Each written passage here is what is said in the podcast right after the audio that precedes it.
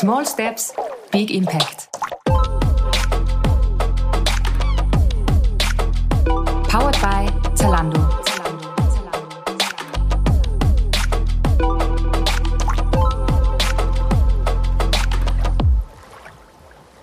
Hallo, ich bin Karin Teigl und das ist Small Steps Big Impact, der Podcast zum Thema nachhaltige Mode in Kooperation mit Zalando. Gemeinsam mit meinen Gästen will ich lernen, welche Aspekte von Nachhaltigkeit es in der Mode gibt und was das für mich und für euch im Alltag bedeutet. Unser Ziel ist es, Schritt für Schritt dazu zu lernen und unseren Kleiderschrank und unsere Shoppingtouren in Zukunft nachhaltiger zu gestalten. Denn sind wir uns mal ehrlich, so richtigen Durchblick haben wir doch alle nicht mehr, oder?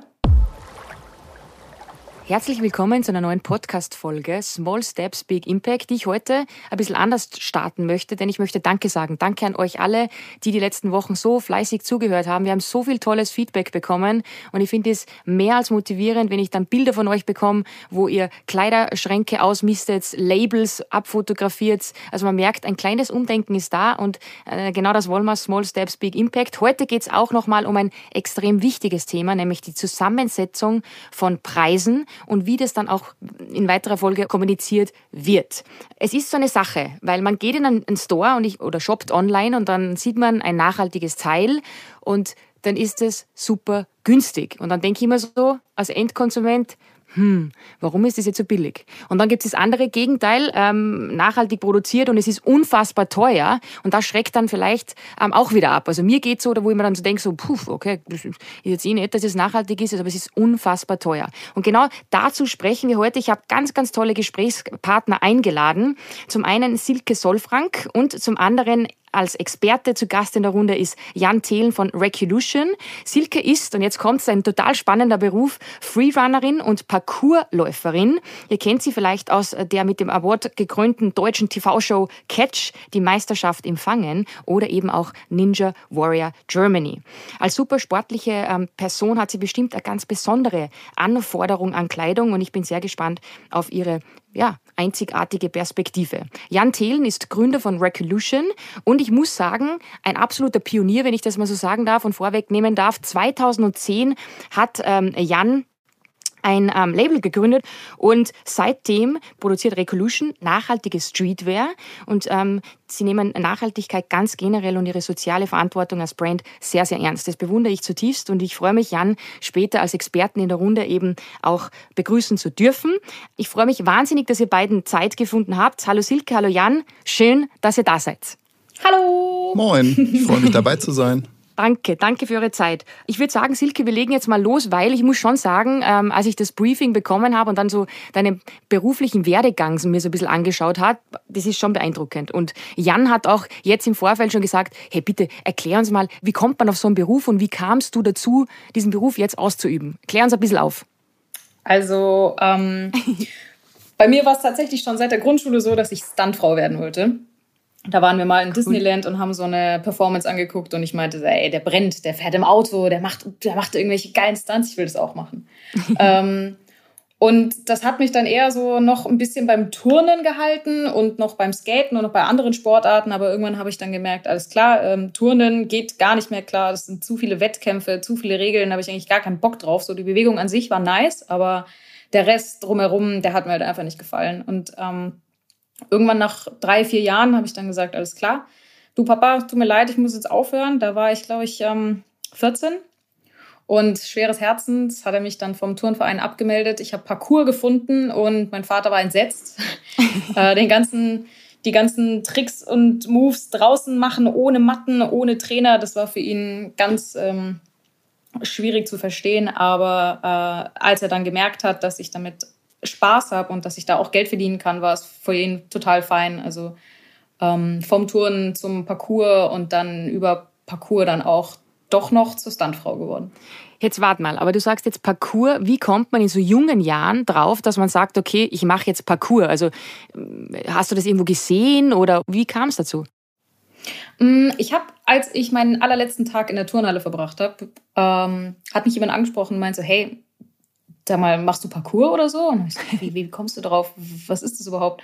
Sagt er, ja, weil du so große Jogginghosen trägst, dachte ich, dass du Parcours machst. Und ich so, hey, komm, zeig mir das mal. Ich habe keine Ahnung, was das ist, aber es klingt irgendwie cool.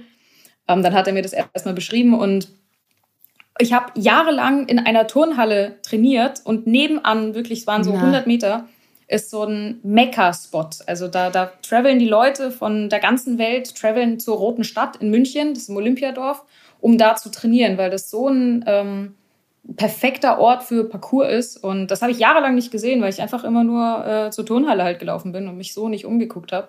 Dann hat er mir da die Basics gezeigt quasi und nach zwei Wochen war ich dann auch schon Parcours-Trainerin für Kids und äh, habe dann im Verein gearbeitet und da ging es dann auch schon direkt bergauf. Ganz verrückt, ging so schnell. Silke, jetzt hast du dein Hobby zum Beruf gemacht und du bist auch immer öfters im Fernsehen zu sehen. Wie kam es dazu? Weil das ist jetzt auch nicht was, oh, ich fange zum Parcourslaufen an und uh, und jetzt bin ich im Fernsehen. Wie kam es dazu? Ähm, ich glaube, meinen allerersten Auftritt hatte ich tatsächlich für Netflix. Äh, das war für Ultimate Beastmaster. Eh nur. Ja. Eh nur. Weißt du, unser Eins fängt so an, so mal kurz beim, was weiß ich, beim, beim irgendeinem Rundfunk oder so. Du so, na gut, mein erster Auftritt war Netflix. Das, okay, passt. Das war ich bin ganz ohr. total unerwartet, wirklich. Ähm, es ging da so eine Rundmail rum, von wegen hier, die suchen Kandidaten und ähm, man kann sich da bewerben. Du musst halt an dem und den Tag in die Turnhalle reingehen und dann halt so einen Sporttest machen. Äh, ich hatte mhm. an dem Tag keine Zeit und dachte mir, oh, schade. Ähm, ob man das irgendwie online machen kann. Dann habe ich denen einfach mal ein Video geschickt und die meinten dann, ja, ey, wir packen dich ein, du kommst mit, du hast den Test bestanden, wir fliegen dich nach LA. Und dann dachte ich mir so, okay, das ist jetzt wahrscheinlich äh, hier äh, Gebabbel und weiß ich nicht, wie ernst die das meinen. Und dann drei Wochen später kriege ich einen Anruf und dann hieß es, kann ich mal bitte deine Perso-Sachen haben und weiß ich nicht. Und von wo fliegst du? Und am nächsten Tag haben die meinen Flug nach LA gebucht und ich sitze dann am Flughafen in München und dachte mir so, passiert das gerade echt? Und dann kommen auf einmal noch andere Freunde von mir und sagen, die haben den Test auch bestanden und die fliegen auch nach LA und ich bin ausgerastet. Das war so verrückt. Die haben da ähm, äh, einen Kurs aufgebaut, der, äh, der Form, den, die Form eines Drachens hatte und das war einfach ein gigantischer Hindernisparcours. Und die haben da halt Athleten von der ganzen Welt gesucht. Und ähm, wir sind dann für Deutschland quasi angetreten, beziehungsweise die Gruppen wurden aufgeteilt und aus jedem Land waren zwei da. Und ähm, ich war von der ganzen ersten Staffel, war ich Last Woman Standing tatsächlich auch. Oh, bist du narrisch? Aha, du die, Maschine. Die, also, es war auch ganz verrückt, weil ich war die kleinste, die äh, schmalste und die jüngste von, von allen, allen Kandidaten. Und ich wurde ein bisschen gemobbt auch. Ähm, Was? Ja, ja, also die haben mich angeschaut und meinten so, ey, ich finde es voll süß, dass du mitmachst, aber ich nehme das Ding nach Hause. Hast du gesagt, in your face? Ich habe meine Klappe gehalten. Ich bin... Ah ja, äh, ja gedacht hast die Ruhe vorm Sturm. oder so. Ja, ja, geil. Super. ja. Hey, wie cool ist das? Das ist eine mega Geschichte. So verrückt. Das heißt, kann man sich das noch irgendwo anschauen? Ja, das läuft noch auf Netflix. Das ist die erste Staffel, sechste Folge, die Schöne gegen das Biest. Das war so süß, dass sie das auch geschrieben haben. cool. Na, ist das, ist das nice. Und wie heißt die genau? Äh, Ultimate Beastmaster. Okay, mhm. wow, geil. Und dann, und dann ähm, warst du ja auch ähm, national oder dachmäßig, das ist ja eh riesig, Ninja Warrior, ähm, zu sehen. Wie bereitet man sich auf sowas vor? Wie, wie, wie, wie gehst du da ran? Also für jemand, der unbedingt bei Ninja Warrior mitmachen will und ins Casting möchte, dem kann ich nur empfehlen, viel zu bouldern, viel zu klettern, viel zu schwingen. Leute, lernt, wie man schwingt. Das ist so das A und O bei Ninja Warrior. Ähm, schaukeln sollte man auch können im Stehen. Das, da scheitern tatsächlich die meisten. Und Trampolinspringen ist auch keine schlechte Idee. Aber am meisten ist wirklich ähm, Griffkrafttraining ähm, zu empfehlen. Äh, ich habe dich nämlich im Vorfeld gefragt, wie du dich vorbereitest. Hast du so, gesagt, ja. gar nicht. Ja, ja, genau.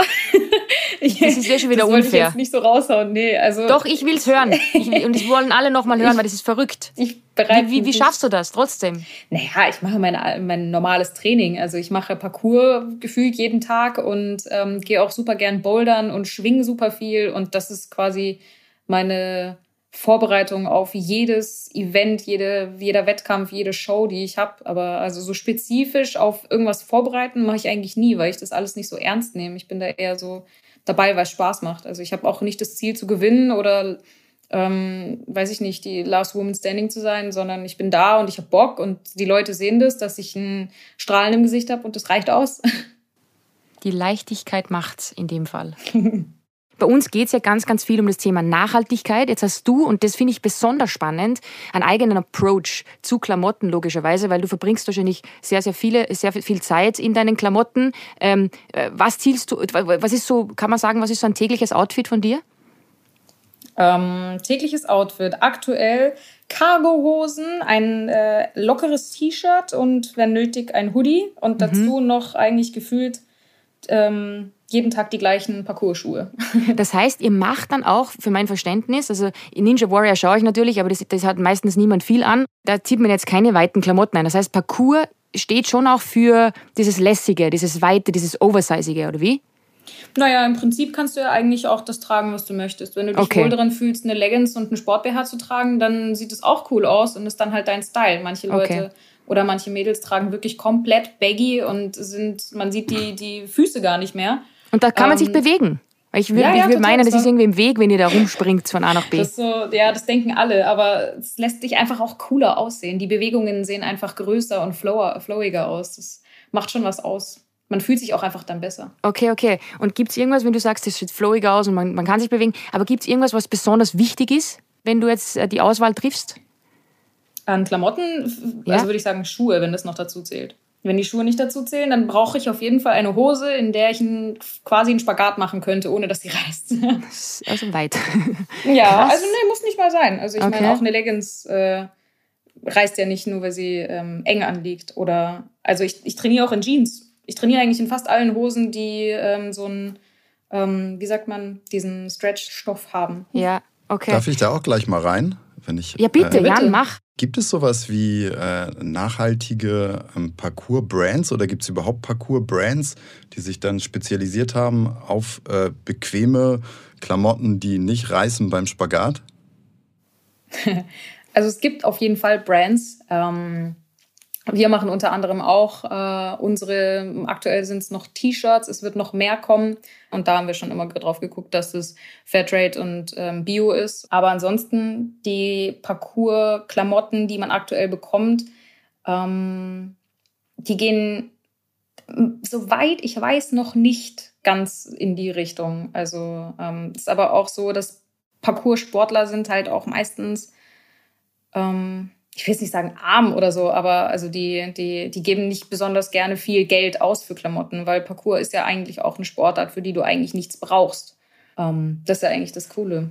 Das ist ein guter Stichpunkt, was du jetzt auch sagst, weil wir werden auf jeden Fall noch auf das Thema eingehen, Kosten, weil das ist was, wo ich Jan dich auf jeden Fall zur Rate ziehen möchte, weil das ist selbst auch für mich manchmal noch so ein bisschen nicht wirklich logisch.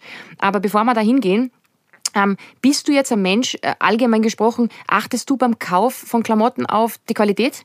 Ach, je nachdem für was. Also wenn ich, wenn ich weiß, dass ich das irgendwie ähm, für mein Training haben möchte, dann gucke ich hauptsächlich auch darauf, dass das, dass das hält und dass ich das nicht nach ein paar Monaten wieder wegschmeißen muss.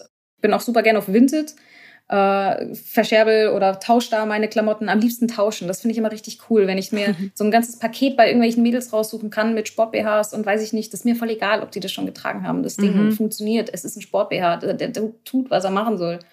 Ähm, und so ist es halt auch einfach viel nachhaltiger und ich habe überhaupt kein Problem damit, Klamotten zu tragen von jemandem, der sie schon getragen hat. Mir ist es schon wichtig, dass ich großteils ähm, Fairtrade-Klamotten habe, beziehungsweise mhm. Klamotten, wo ich weiß, okay, da brauche ich kein schlechtes Gewissen haben, aber ähm, das passiert mir schon auch gerne, dass ich da mal was kaufe und nicht so darauf achte. Das ist genauso mhm. wie mein, mein Fleischkonsum zum Beispiel. Ich esse hauptsächlich äh, vegetarisch und dann kommt dann doch auch mal so ein kleiner Aussetzer. Ähm, aber man kann ja auch nicht die Welt von, also direkt Small retten. Steps, big impact. Ja, genau. Ja, aber es ist genau. wirklich so. Das, das klein, klein Zeug summiert sich auch und ich denke, Jan kann das gut unterstreichen, oder? Bewusst umdenken, offen sein, das haben wir wieder beim Thema offen sein und einfach mit kleinen Dingen dann auch einen Unterschied machen. Ihr macht seit 2010 nichts anderes und ich finde das wirklich, wirklich ohne Schmarrn ähm, bewundernswert. Vor elf Jahren, also für mich war das noch irgendwo fremd, weit weg. Ja, auf jeden Fall. Also damals waren wir, hat man auch an der Resonanz damals gemerkt. Also das war auf jeden Fall noch völlig in der Nische drin. Wenn ich mich an die erste Messe erinnere in Berlin, auf der wir waren, ich glaube, da waren wir 14 Aussteller, die halt, und ich glaube, ebenso viele Besucher. Also kann man sich gar nicht vorstellen, aber das wirklich vor zehn Jahren hat das einfach noch keinen interessiert. So ist, ist jetzt ja völlig im, also ich würde fast sagen, im Mainstream angekommen, auch wenn es immer noch, also ist es, aber macht immer noch einen sehr kleinen Prozentsatz am Ende aus. Du, Jan, ähm, wir haben zuerst kurz über diese Preisgestaltung gesprochen, gell? Und ist es jetzt so, dass nachhaltige Produkte allgemein gesprochen oder zwangsläufig teurer sind als, als konventionelle? Ja, das ist eine sehr komplexe Frage. Also ge generell sollte es so sein, aber es hat halt, wie gesagt, vers verschiedene Komponenten. Weil, mhm. also Nachhaltigkeit ist, ist Faktor einfach teurer äh, faktisch als äh, äh, ganz normale äh, äh, herkömmliche Produktion. Also in, in jedem Step. Allerdings ist ja auch immer dieser Part, kaufe ich eine Marke. Also ich glaube, die meisten Firmen investieren einfach äh, riesenhohe Budgets in Marketing. Also ich glaube, eine Klamottenbrand ist am Ende zu 70 Prozent eine, eine Marketing-Company. Mhm. Und äh, da ist der, der Prozentsatz, der sozusagen an Kosten in dem Produkt landet, gar nicht so hoch. Also jetzt bei mhm. sozusagen Brands, die jetzt nicht bei einem äh, vertikalen äh, Fashion-Produzenten. Aber jetzt frage ich mich trotzdem, und da greife ich jetzt ein paar Fragen vor, weil es mich einfach interessiert. Ja? Mhm. Ähm, ich habe es vorher auch im Intro angesprochen. Es ist schon so, und ich glaube, ich spreche dafür ganz, ganz viele, dass man oft liest, nachhaltig, und dann ist es unfassbar billig, und dann hat man ein Teil, das nachhaltig ist, und dann ist es extrem teuer. Und wie erklärst du dir diese krasse, diesen krassen Unterschied? Und ich glaube, ich spreche dafür ganz, ganz viele da draußen, weil das ist dann, dann, dann fallen Wörter wie Greenwashing und dann wie, wie, wenn du jetzt an mir einen Rat geben könntest, warum, oder kannst man, oder kannst man das irgendwie halbwegs logisch und kurz erklären, warum das so ist? Äh, wie gesagt, auch da gibt es leider keine einfache Antwort. Nachhaltigkeit ist aus meiner Sicht halt nicht gleich Nachhaltigkeit. Also es, es kommt halt drauf an, also es sind halt super viele Komponenten. Also wo kommt das äh, Produkt her? Ist, glaube ich, sehr entscheidend. Mhm. Ähm, dann, ähm, also wie gesagt, auch die Preisgestaltung. Es gibt ja Produkte, es gibt ja genug High-Fashion-Products, wo dann ein T-Shirt 300 Euro kostet und das ist noch nicht mal fair.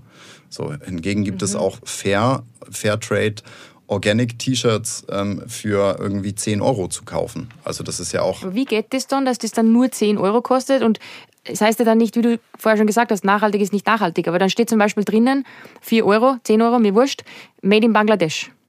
Ja, das ist ja, das ist genau die Komplexität, glaube ich, in der, äh, in, in der wir da stecken, weil das ist, also es gibt wie gesagt, der Produktionsstandort macht einfach, hat einen großen Impact am Ende auf den Preis eines Produktes. Also weil in, in Bangladesch fair zu produzieren ist total legitim, weil es einfach den Menschen vor Ort hilft. So, mhm. ähm, ein, ein GOTS-zertifiziertes T-Shirt in Bangladesch kriege ich wahrscheinlich für ungefähr 2,30 Euro, 2,50 produziert. So, das ähm, geht aber auch nur, weil der Mindestlohn in Bangladesch, soweit ich weiß, aktuell bei circa 80, vielleicht 82 Euro liegt im Monat. Und GOTS bedeutet, es wird zumindest Lohn des jeweiligen Landes produziert. Das heißt, dass äh, also auch ein GOTS-zertifiziertes Produkt aus Bangladesch. Na, natürlich ist es besser, weil ähm, Kinderarbeit ist verboten. Es darf nicht mehr als zwölf Überstunden gearbeitet werden. Allerdings ist die Regelarbeitszeit in Bangladesch 60 Stunden die Woche und nicht 40. Das heißt, wir sind dann bei 72 Stunden die Woche für 80 Euro im Monat. Das ist, also es, es gibt aber auch Unternehmen, die in Bangladesch wiederum produzieren, die haben dann eigene Produktion, die zahlen mhm. deutlich über Mindestlohn, die haben äh, Kindertagesstätten, die haben einfach noch einen hohen Social Impact auf das Leben der Menschen da. Das ist halt auch, also ich glaube, man, wenn man wirklich nachhaltig kaufen möchte, muss man, muss man sich damit beschäftigen, auch einen Blick hinter die Kulisse werfen. Hast du da irgendwie so einen Tipp, dass wenn man jetzt zuhört und dann sagt, man geht nach Hause und, und, und vielleicht schaut man dann bewusster hin, wie kann man das hinterfragen? Also, das ist wahrscheinlich dann auch wieder mit sehr, sehr viel Zeitaufwand verbunden, oder? Ja, ich würde mal sagen, die Zeit, die jeder Deutsche durchschnittlich, soweit ich weiß, ich, wahrscheinlich ist es schon mehr mittlerweile, aber es sind so 38 Minuten, die jeder Deutsche durchschnittlich auf Instagram verbringt und sich da einfach mhm. durch den Feed wischt. Und äh, da kann man ja vielleicht einfach mal zehn Minuten abknapsen und bei den Brands, die einen interessieren, mal gucken, was die denn wirklich machen. Weil mhm. jeder, also da geht es einfach um Transparenz. Also wenn du jetzt bei uns auf die Seite gehst zum Beispiel und da guckst, da siehst du genau, wo jedes Produkt produziert wird. Also wir legen mhm. halt komplett alles offen. Das heißt bei... Wo lässt ihr produzieren als, als Brand? Das ist äh, primär in Portugal und der mhm. Türkei. Das, ist, äh, okay. das sind unsere Produktionsstandorte, wo wir seit zehn Jahren produzieren. Und mhm. da geht es dann ja so weit, dass ich bin selber oder unser Team mittlerweile ist auf jeden Fall jetzt in äh, äh Post-Corona äh, ähm, äh, auf jeden Fall zwei bis viermal pro Jahr vor Ort Und ähm, das sind halt freundschaftliche Verhältnisse zu den Produzenten. So. Und mhm. das ist natürlich klar, dass ein T-Shirt, was in, in, Portugal produziert wird, auch der Mindestlohn in Portugal ist nicht immens hoch, der liegt so bei 700 Euro. Ähm, allerdings ist halt klar, dass die Menschen da halt nicht über 40 Stunden arbeiten und dass sie halt sozialversichert sind und alles, mhm. was dazugehört. Und äh, wenn man das mal ins Verhältnis zu einem zum Beispiel Bangladesch, ich will jetzt gar nicht auf Bangladesch rumreiten. Ja, weil mir ist jetzt vorher nichts anderes eingefallen. Genau, gell? also, also gibt es ja genug ja. andere. So, das ist ja immer, ja. Es, es, gibt ja auch so eine, so eine Wanderschaft, äh, wo dann immer, wenn es noch günstiger und dann war es Vietnam und immer da, wo man noch ein paar Cent rausquetschen konnte. Ähm, ja, also ich glaube, man muss äh, vielleicht grundsätzlich einfach einen Blick hinter die Kulissen werfen und wirklich schauen, was die Brand macht und ob die es ehrlich meint oder nicht. Made in Europe versus Made in Asien. Was ist besser oder nachhaltiger, lieber Jan? Das lässt sich so leider überhaupt nicht differenziert sagen, weil das ähm, wirklich ähm, auch ganz unterschiedliche Facetten hat. Also auch in äh, Asien gibt es äh, wunderbar zertifizierte, tolle Produktionsstätten mit äh, wunderbaren Produkten und das gleiche auch in, äh, in Europa. Also in Europa gibt es auch Fusch. Wenn man nach äh, Osteuropa zum Beispiel guckt, gibt es auch noch viele Produktionen, die jetzt gar nicht so toll sind. Das gleiche gibt es natürlich auch in Asien, ähm, aber es gibt auch wirklich viele, viele richtig, richtig gute Produktionen. Also die ähm, Fairware, die äh, GOTS, die äh, alle Zertifikate haben. Ich glaube, da müsste man einfach gucken, welches Zertifikat hat das Produkt und das gewährleistet ja eigentlich genau das, auf das derjenige, diejenige dann achtet. Das ist ja auch oft so ein Vorurteil, wenn man sagt, man liest Made in Asia, dann sagt man schon, na danke. Also das heißt, es ist nicht gleich schlecht, um das wirklich äh, klar herauszupointen. Das kann man durchaus auch hinterfragen, dass ich es rausbekomme. Und ähm, das heißt nicht unbedingt, dass das jetzt ein absolutes No-Go ist, richtig? Richtig, es ist kein No-Go. Das hatten wir vorhin ja auch schon beim Punkt äh, zum Beispiel Bangladesch. Da äh, gibt es einfach große Unterschiede am Ende, was natürlich den äh, Lohn und sonstiges angeht. Ähm, aber es ist auf jeden Fall ähm, auch, es gibt super gute Produktionsstätten, auch gerade für, für Outerwear, also zum Beispiel Jacken, ähm, äh, da gibt es gar nichts in Europa. Da, da kommt alles aus Asien und das ist auch zertifiziert. Kenne ich persönlich auch eine äh, sehr tolle Produktionsstätte, die ist einfach komplett durchzertifiziert. Da, das sind auch keine günstigen Produkte, die da hergestellt werden und da kostet die Produktion auch mehr.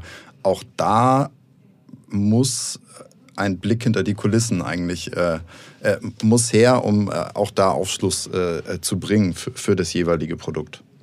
Diese Passion für Nachhaltigkeit, ähm, woher kam das bei euch, als äh, bei dir und bei deinem besten Freund? Ich, glaube, das ist tatsächlich so eine intrinsische Motivation. Also jetzt äh, mhm. hat jetzt, ich glaube, durch irgendwie so ein paar Ausrutscher in der Kommunikation, aber äh, hat die Waldorfschule nicht den besten Ruf, aber wir sind beides alte Waldorfschüler und ähm, haben da auf jeden Fall, glaube ich, ein ganzheitliches Bild auf diese Welt bekommen.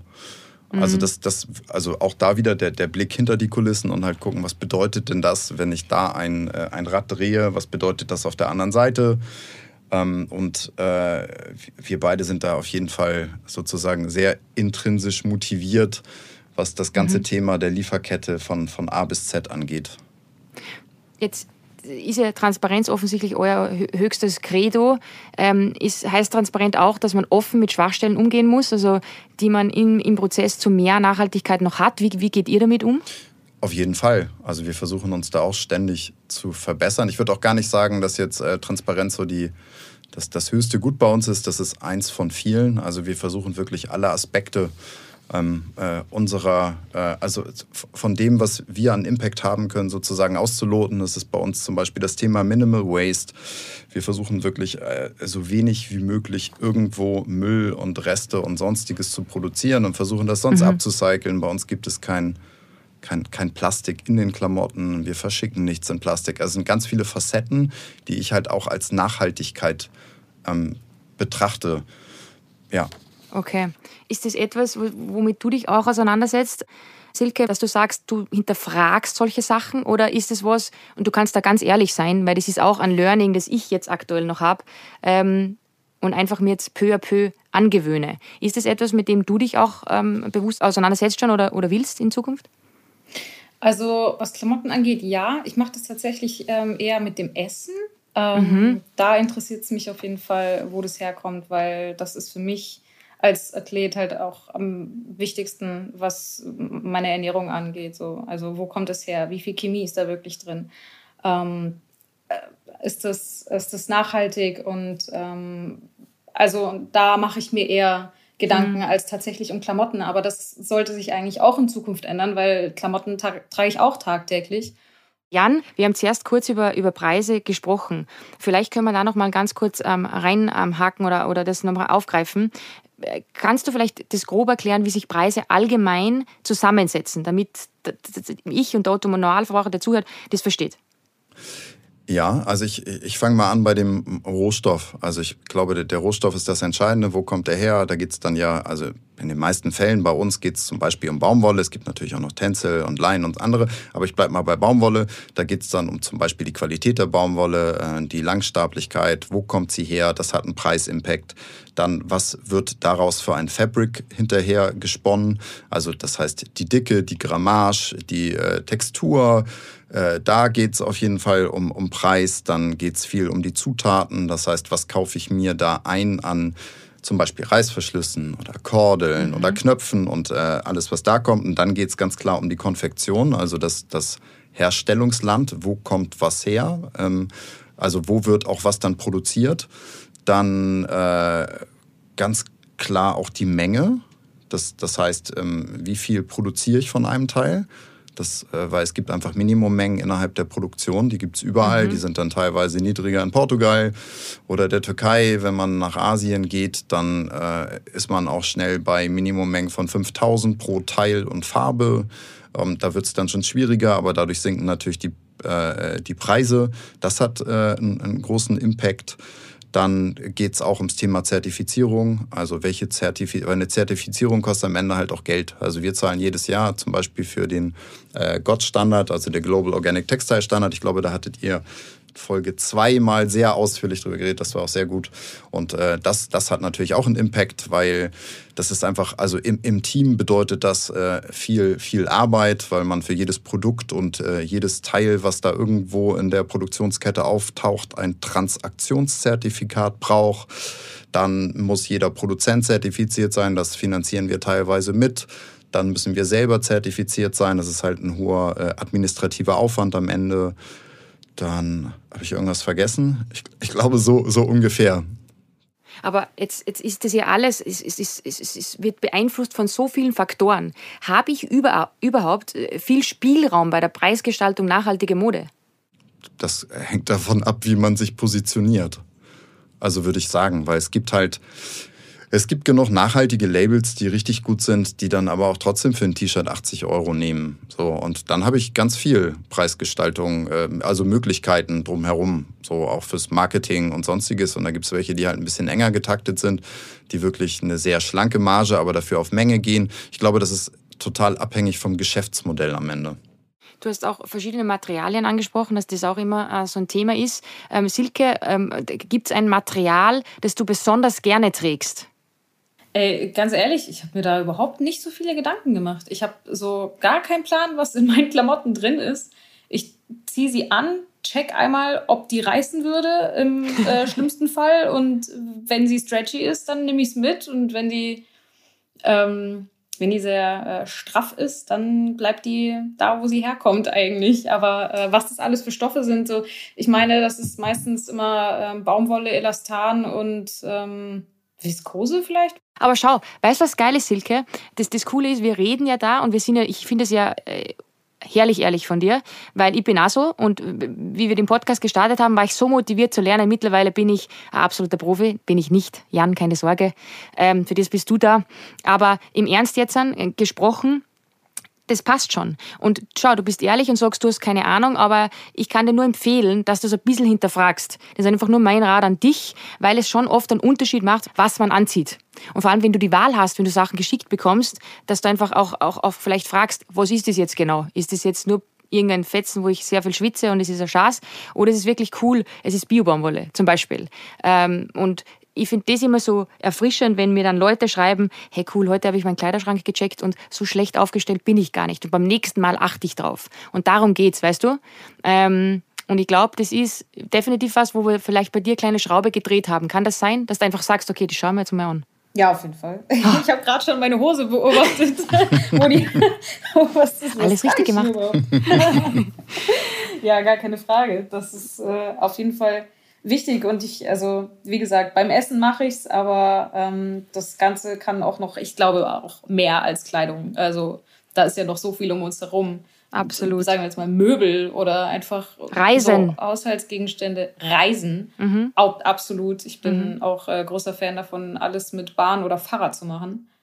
Ähm, Ja, das hat ja auch eine, eine hohe Komplexität, wenn ich da auch noch mal kurz rein kann, weil das ist äh, Hast ja, recht. das ist ja auch bei also bei Ernährung ist das ja genau das Gleiche. Also wenn man dann anfängt, Mhm. sich zum Beispiel vegetarisch zu ernähren und dann mal guckt, was bedeutet denn äh, vegan und ähm, was hat das wiederum dann für einen Impact?